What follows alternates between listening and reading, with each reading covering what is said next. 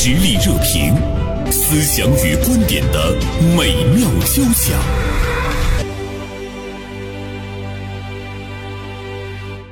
哎呀，是不是很多人在说这个假期过得怎么这么快啊？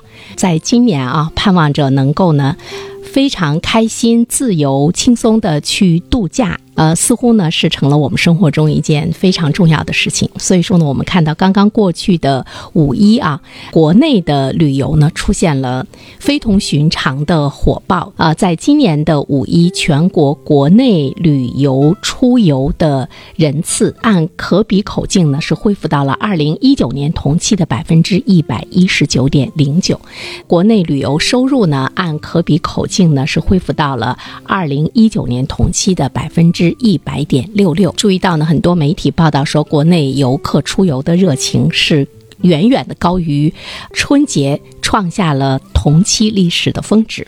那么今天呢，大连晚报名笔视线的执笔人王百惠也特别呢关注到了五一假期的旅游现象啊。今天呢，我就和百惠呢来聊一聊。百惠，中午好。袁生，中午好。啊，先问一下百惠老师吧，五一期间您出门了吗？我哪儿也没去，这几天一直都宅在家，不出门添乱了啊，避一避风头吧。然后在家里也清静几天。但是能感受到，五一小长假呀，也可以称为是今年是五一黄金小长假，扑面而来的全国各地的这种旅游的井喷的状态。尤其是我看到一个数据啊，一些数据说出远门的人。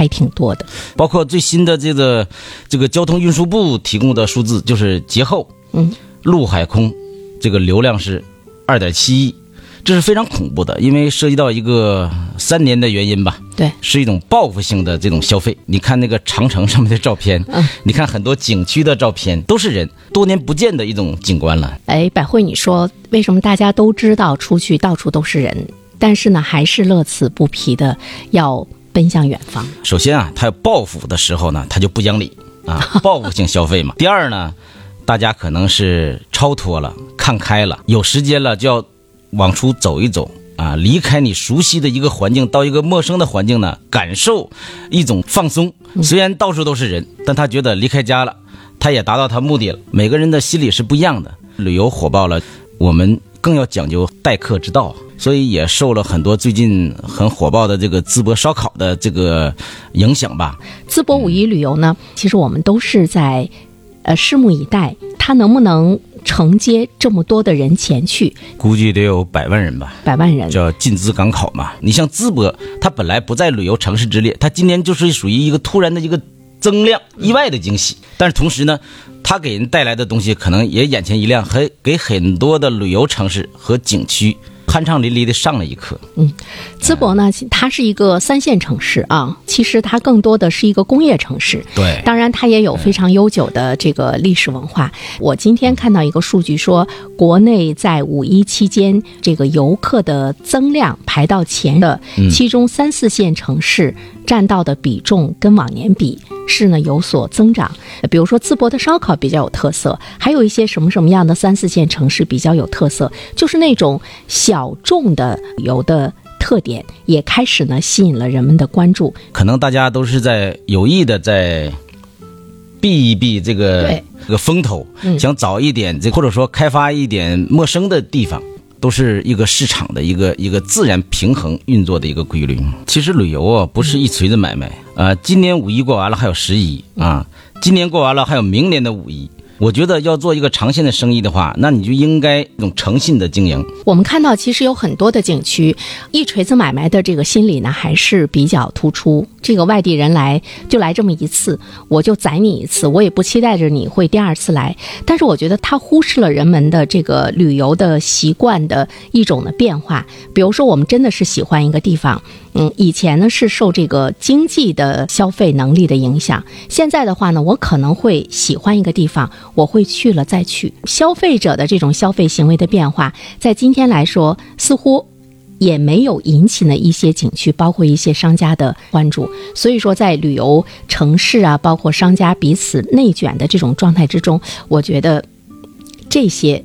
恐怕呢就被淘汰了，就是一锤子买卖理我念的这些。觉得现在的游客越来越精明了，越来越理性了，是，而且甚至越来越挑剔了。我选择我要去的地方，不在乎花钱多少，但是我要开心。如果有一点的你的行为引起我不开心，我不仅我不去了，我还告诉我身边的朋友也不要去了。不单单是告诉身边的朋友，他把这种经历传播到网上之后，现在它有放大的作用啊。对，比如虎口修围墙的事儿，可能说有关部门说了是为了安全，但是它带成的这种影响就是什么？你不买票就不让我看。经过网络的放大之后，上了热搜，好的呢，就像淄博一样，嗯更多人去；不好的呢可能谁都不去，门可罗雀。是就是这样的一个一个鲜明的一个对比。嗯，那么在接下来这种呃旅游的火爆能不能持续？对一些地方来讲，能不能有一种呢这个长虹的效应？其实呢，就是看你能不能留住人，能不能有好的口碑呢，给这个传播出去哈。呃，我觉得有的时候就是将心比心吧。我说这个景区的经营者，包括一些商家。自己站在那个游客的角度上，你去想什么是最吸引你的，那其实你就会有比较细致周到的服务。其实有句老话嘛，嗯，宾馆常挂的就是宾至如归，就是你把外地的游客当成你的亲戚朋友来了，你怎么对待他，就怎么对待外地的游客，那就好了。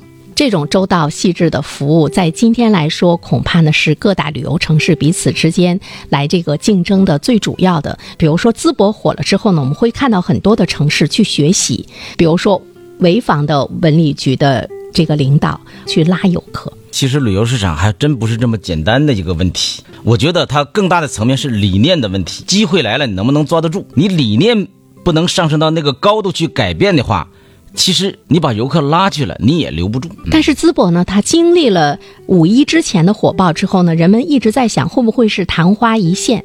但是我们看五一淄博依然火爆，就是说它经受得住了这样的一场这个考验啊。呃，我理性的看待淄博烧烤的问题，它不会明年还这么火。既然是火，它就有凉下来的时候。但是呢，我觉得这个淄博的问题呢，它不是完全的一个旅游城市和旅游景区来看待，我觉得它是一个个案。但通过这个个案呢，你觉得不可复制吗？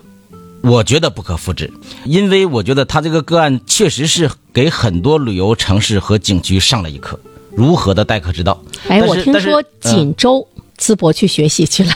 我觉得他应该学人家待客之道这方面的理念上。淄博还有一个问题，它已经超出了市场经济的规律的范畴之内。我觉得就像他们拼命的在接待自己家的客人一样的这种方式，你要让所有的旅游城市都像淄博这样是做不到的。之所以说淄博是一个个案呢，他们做的非常漂亮，但是想让其他的旅游城市想做到淄博这个程度，我觉得很难，不太容易复制。学不到那个本质精髓，或者是说呢，淄博它当地的那种风土人情，它的那种民风，包括呢政府和市民之间的那种互动互助，淄博是它独特的吗淄博在打了一场战役，人民上下一条心，嗯打了一场硬仗，而且他们是不计回报的。你让所有的其他的旅游城市，你也把你的私家车免费的去接游客，你干吗？然后你牺牲了你自己的这个城市生活的方便，接待很多外地的朋友。如果同样一起排队吃烧烤的时候，外地没有桌，你把你桌让出来，你做吗？所以说，有很多时候它已经超出了一个旅游市场的这个范围，它有值得学习的地方，也有很多不可复制的地方。所以，淄博这事儿特别特殊。你觉得就是它的那种复制性，包括淄博本身的那种延续性，也是有待于进一步的观察。是的，是的。那么，在我们今天的节目中呢，我们也要连线呢一位淄博的市民。那么，究竟呢是什么给予了他们这种热情背后的一一个巨大的动力啊？以独特的观察视角，发现时代的蓬勃力量；以敏锐的内心感知，寻找我们的精神家园。实力热评，名笔与名嘴的实力碰撞。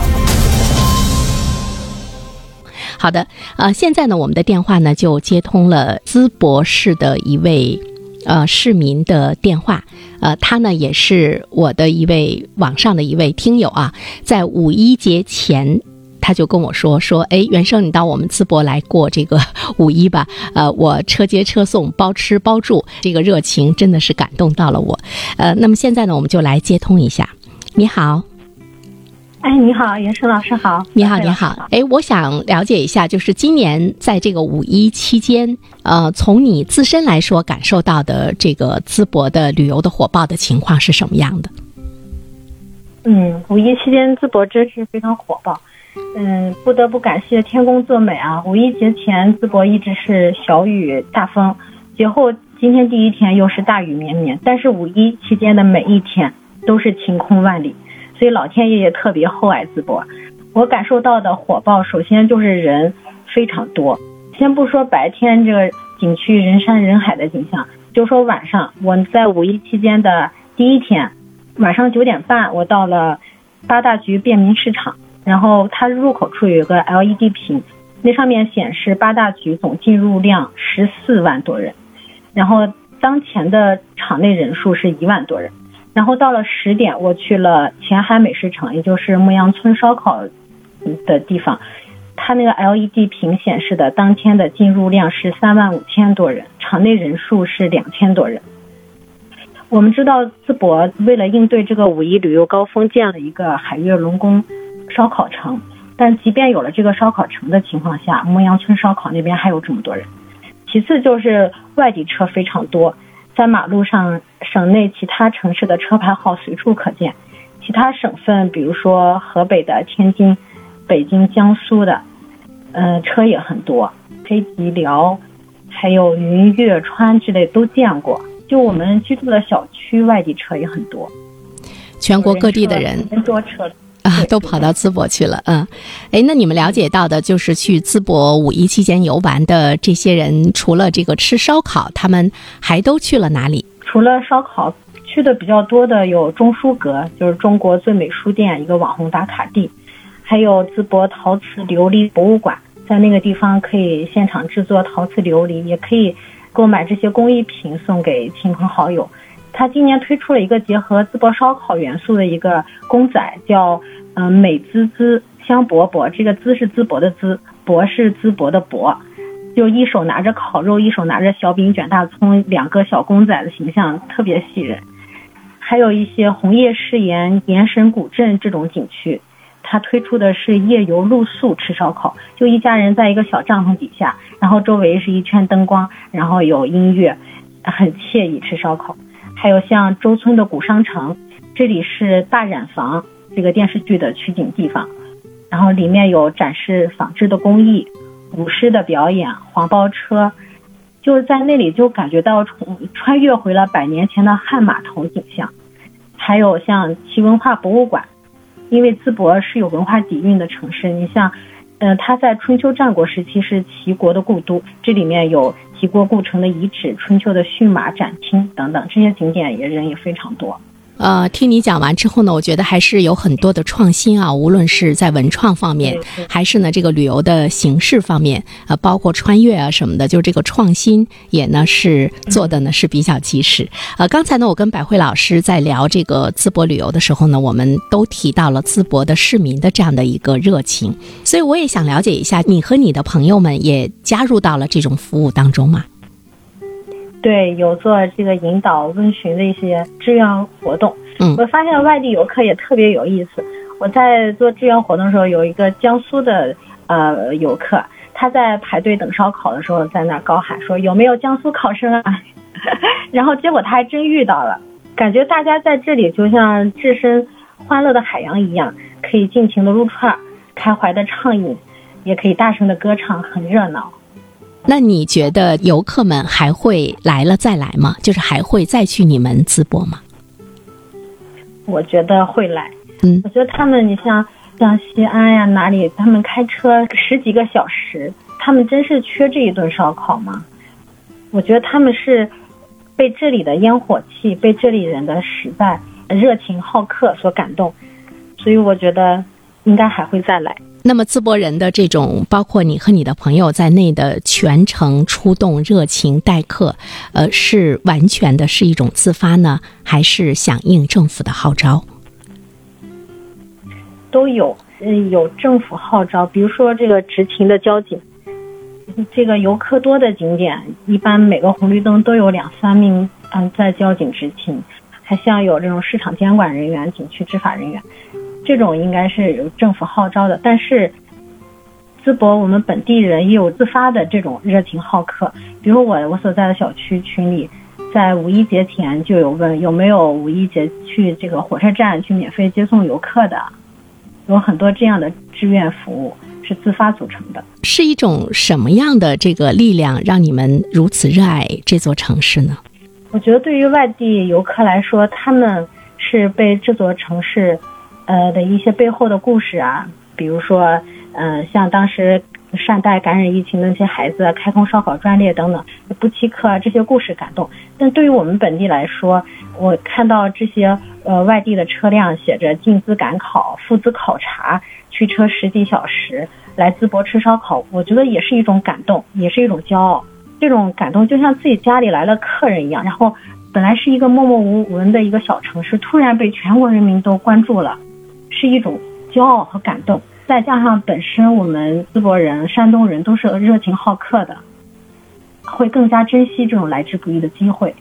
是一种双向奔赴的一个结果。那对于淄博市民来说，就是你感觉加入到呢这种热情好客呀、这种志愿的队伍中的人，大约能有多少？比如说五一，我们也想休息，也想这个放假，就这种不计成本的，呃，来迎接到这座城市中旅游的这些人们，呃，大家真的是没有去考虑到，比如说我们这个付出啊，我们的这个代价呀等等这些方面吗？这可能就是一种好客之道吧。嗯，如果不出去五一，不出去旅游，在家里也没事儿，那正好，呃，这座城市被看见了，嗯，有有这么多，嗯，外地游客过来，如果是他们呃交通不便什么的，我觉得很乐意去开着自己的车去免费接送他们，也可以交个外地朋友，嗯嗯，没有说是一个很大的负担。就是你们当时哎听到这个淄博出圈了啊，受到了全国人们的这个关注的时候，你作为一个普通的市民，呃，你当时的那个那个心情是什么样子的？就是你所在的城市一下子突然之间成为一个明星城市了啊！我刚开始是很意外，因为在这个季节，平时我们也会和家人去吃烧烤啊，但是当我们觉得习以为常的事情一下子成为顶流的时候。是很意外，还有一个特别有趣的事情，就是我家里老人他去市场买马扎，然后那个穿马扎的那个师傅头也不抬，累的一直在那穿马扎，说根本穿不完，家里有马扎就先用着。你看这个烧烤带动了各行各业，餐饮业、零售业，呃，还有这个旅游业等等各行各业的发展。我觉得对淄博来说，真是一个难得的机遇，老百姓。钱袋子鼓了，生活才会越来越好嘛。比如说，我也听到过说，呃，在五一期间，如果呢有一些这个酒店啊，淄博的酒店，呃，涨价超过了百分之五十啊，就呢会这个受到那相应的一些这个处罚。我们都知道呢，今年的五一，很多的这个城市的一些酒店的涨幅都能够达到百分之。四百多，似乎呢也是一种呢这个常态哈。市场价格这方面的一种维护啊，等等各个方面，你感觉商家的这种响应的状态是什么样子的？就不能超过百分之五十，商家也也是响应了，而且好像那个差额那个退款也给这个游客退回去了，执行的还是比较及时。嗯，也有人说，哎，每一个市民都是这个淄博的名片啊，感觉呢你们和这座城市的这个荣誉紧紧的是联系在了一起。那么你想对其他的一些旅游城市的市民说点什么？觉得每座城市都有自己的闪光点，就我们认为。平时可能习以为常的事情，在别人可能认为是一道亮丽的风景线。比如说大连吧，大连的海岸线，大连的浪漫，我都很心驰神往。我真想是也想去看看。如果我们每个城市都能集思广益，用心用情做好这个城市出圈的，找出这个秘籍来，我觉得每个城市都能可都可能成为下一个黑马。那么在你看来，你觉得淄博最大的秘籍是什么呢？每个人都在为这个城市努力战斗，荣誉而战。好的，谢谢接受我们的连线采访。有机会呢，欢迎到我们大连来玩，好吧？好，谢谢，谢谢。好，再见。社会热点，传媒观察。穿透共识，寻找价值，实力热评，谈笑间，共论天下事。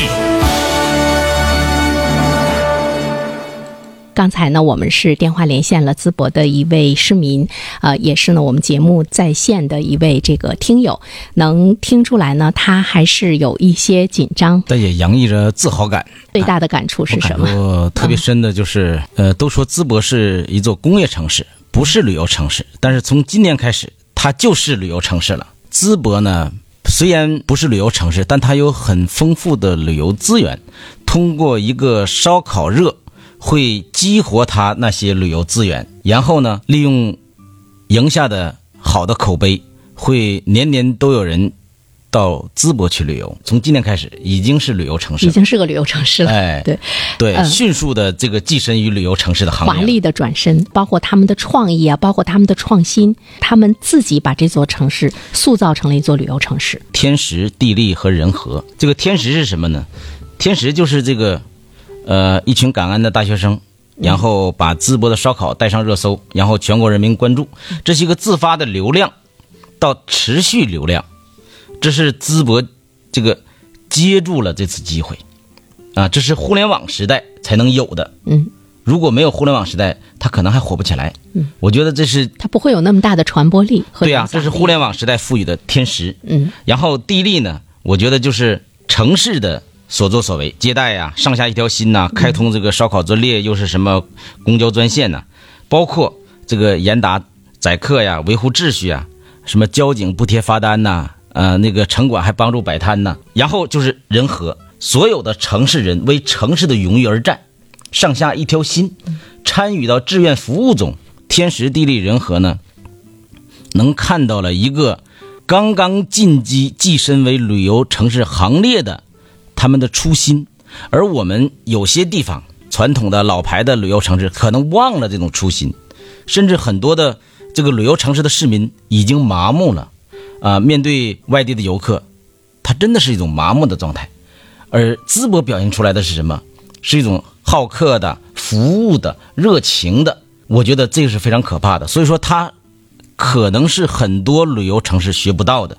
我们能够感觉到他们特别珍惜这样的一个机会，这种珍惜的背后呢，看到的就是这个行动力。政府很珍惜，市民很珍惜。你说淄博政府它的这个城市的营销到底有什么秘诀呢？其实我觉得，就是做好了一个政府应该做的本分，比如说管好你的商家。政府本身它就是为人民服务的嘛。政府、商家、对和百姓，嗯，如果有一个链条。出现没有和谐，那他就没有好的口碑。如果老百姓事不关己，与我无关，嗯甚至我还抗议说影响了我的日常生活，嗯，那可能都不会有一个好的美满的结局。其实联想到我们大连，每年都有爱心送考啊，但是我们什么时候旅游季节也有爱心送外地的游客？如果真的这样自发起来的时候，可能也就是。找到了我们像淄博一样的这种旅游城市的初心，真正的把外地的游客当成亲人一样对待的话，那你说他还来不来？你是否在抖音上看到了那个淄博文旅局局长他在讲淄博火了的这件事情的时候，我感觉特别真诚，淡淡的惆怅的那个感觉。哎，对，声音是哽咽的。他说：“哎呀，说，说非常不好意思，我们本来是个工业城市，哎，对，哎嗯，却因为呃烧烤火了，嗯激活了他的旅游市场。”是食住行游预购，激活了整个的这个淄博的影响力和品牌。嗯下一步有可能企业就看好了这一点，可能到淄博去投资。对这都是说不准的事儿。其实我觉得这副牌淄博打好了是满盘皆活，旅游搭台，经济唱戏。他就是把那个一时的现象变成了一世的口碑。这个市呢，就是城市，变成了一座。城市的这个品牌，而且他们的那种朴实，比如说去淄博的人特别多了，他们会说你们可以去我们山东其他的一些城市，就是那种胸怀还是蛮感蛮让人感动的。而且他有大 party 的，像农村参加婚礼的那种场面，有排不上队的。我听说还有被他送仨串儿，他送俩串儿给给投食给喂饱的，啊，嗯嗯嗯你都不用买了，你都你都吃饱了，所以他其乐融融的这个场面是我们很久没有没有看到了。对嗯，淄博的成功呢，也是给全国的这个城市管理者出了一道题：什么样的才是最好的，应该是顺应民意、顺应市场。嗯，今年我们大连的旅游也是非常的这个火爆。那么我们的服务啊、我们的市民的热情，是不是能够呢把呃今年到大连来旅游的这些游客留住，让他们来了再来，也呢是对我们大连这座城市的一个考验啊。好，再一次呢感谢百惠做客我们的直播间，啊，再见，再见。